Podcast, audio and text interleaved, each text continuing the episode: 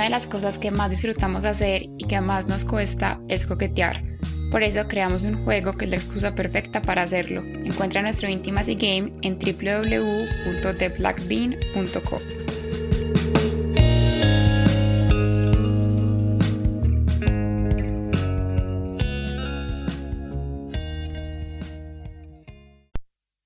Yo llamé a los papás del personaje, pero yo no quería ir a la clínica. Y Lorenzo decía, si Valentina no va, yo no me dejo atender. La mamá de él, obvio, estaba histérica y no sé cómo, pero yo terminé en la ambulancia.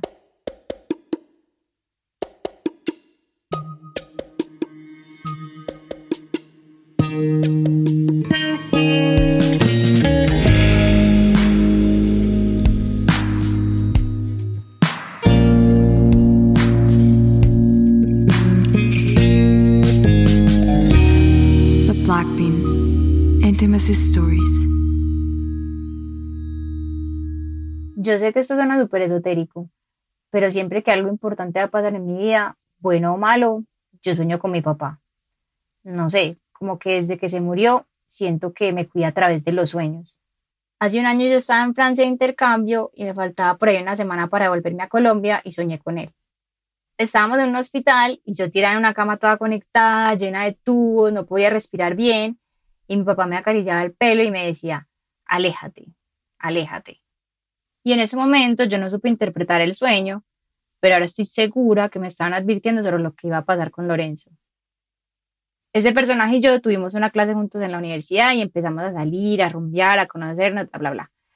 Y la cosa fue avanzando y a mí me empezó a gustar, él era súper detallista conmigo, buen conversador, interesante, y finalmente me cuadré con él.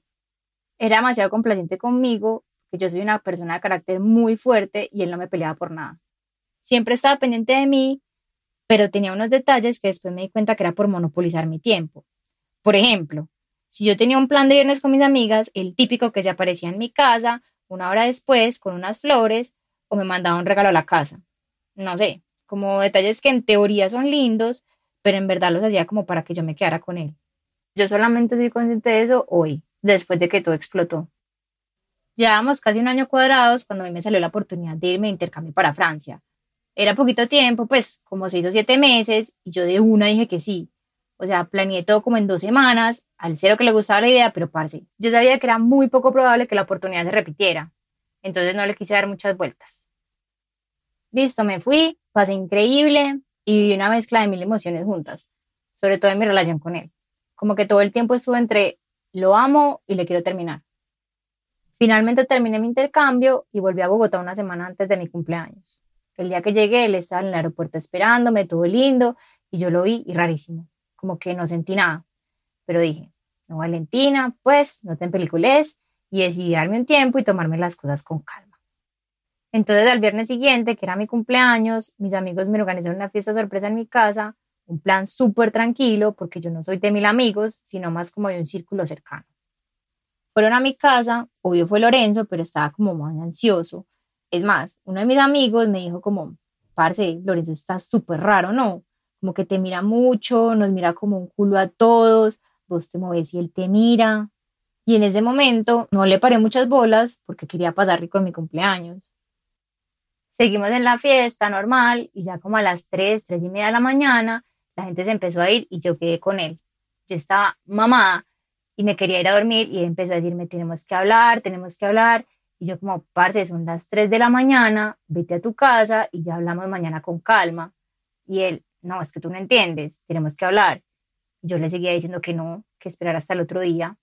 Entonces llega y me dice, tú no entiendes, si no hablamos ya, yo me suicido. Y yo muy olímpicamente, creyéndome pues la más empoderada y madura, le dije, tú a mí no me vas a manipular emocionalmente. Si te quieres suicidar, hazlo. Parce, y coge una botella de whisky sale de mi casa y se para en una baranda. Yo vivo en un cuarto piso y la baranda da como en un patio interno. Él pasa a la baranda, se cuelga y me empieza a decir, esto es tu culpa, es tu culpa, que no te olvides que es tu culpa, y se suelta. Yo estaba en shock, parece en pánico, sonó durísimo. Los vecinos salieron de los apartamentos y yo bajé y él estaba ahí tirado, medio inconsciente el portero o yo no sé quién llamó a una ambulancia Y mientras llegaban, como que en ese trance que estaba, Lorenzo me cogió el brazo durísimo y me dijo, si te preguntan, yo me rodé por las escaleras. Yo llamé a los papás del personaje, pero yo no quería ir a la clínica. Y Lorenzo decía, si Valentina no va, yo no me dejo atender. La mamá de él, obvio, estaba histérica y no sé cómo, pero yo terminé en la ambulancia. Y el doctor, el paramédico o lo que fuera, solo me preguntaba qué le había pasado, que por favor le dijera la verdad. Como que era imposible que se hubiera robado por las escaleras y estuviera tan vuelto mierda. Pues ni que se hubiera robado 30 pisos.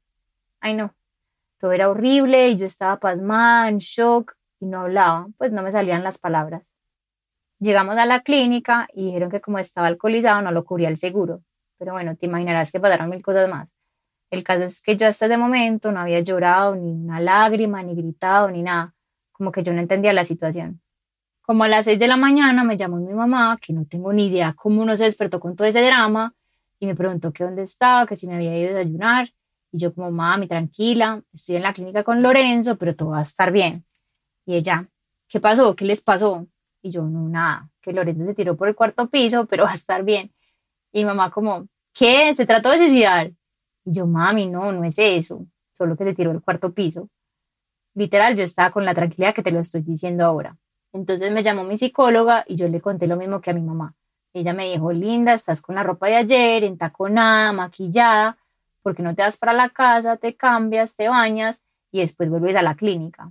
Y yo, en mi estado de shock, como que eso sí me pareció razonable, Además llevaba como 24 horas sin dormir, entonces pedí un Uber y me fui para mi casa.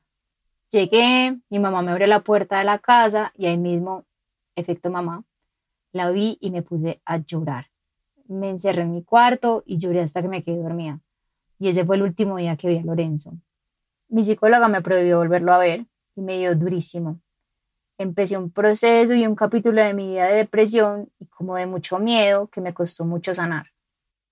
Y ya después de mucho trabajo interno es que me doy cuenta que en toda la relación hubo mucha manipulación emocional.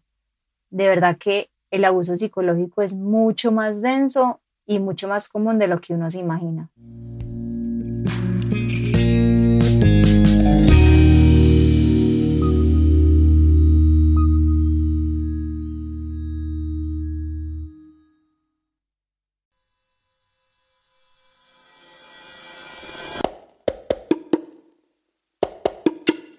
¿Preferirías estar en una relación abierta o en una monogamia con cachos? ¿Qué crees que piensa la gente de mí cuando acaba de conocerme? ¿Con qué prenda vestir crees que me vería muy sensual?